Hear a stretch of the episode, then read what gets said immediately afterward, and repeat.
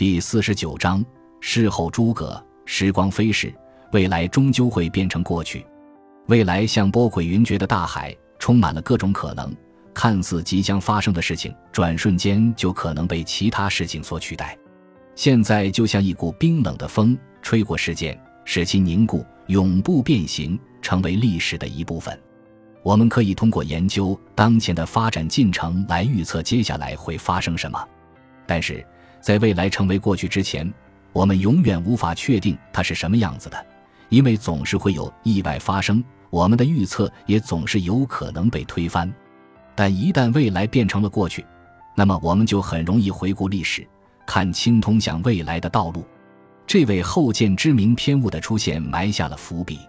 当涉及一系列纷繁复杂的事件时，预测未来尤其困难。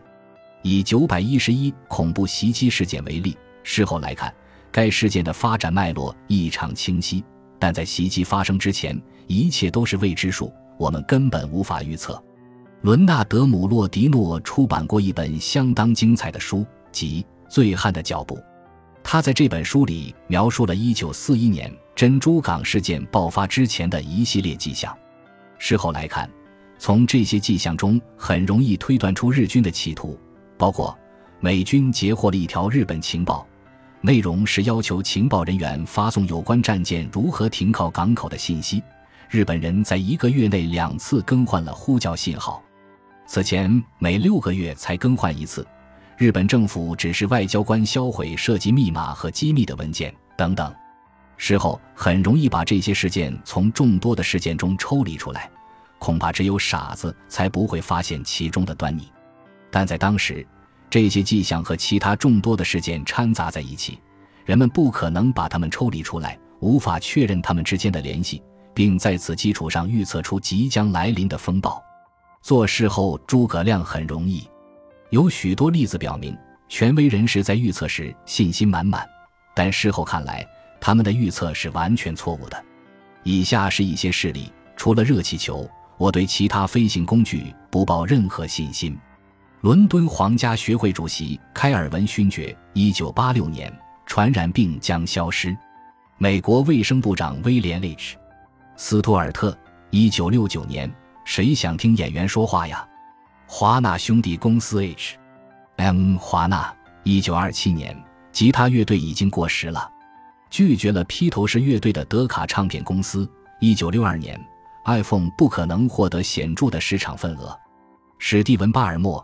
二零零七年，二零零八年十一月，英国女王伊丽莎白二世在参观伦敦经济学院时提出了一个发人深省的问题：为什么没有人注意到信贷紧缩即将来临的迹象？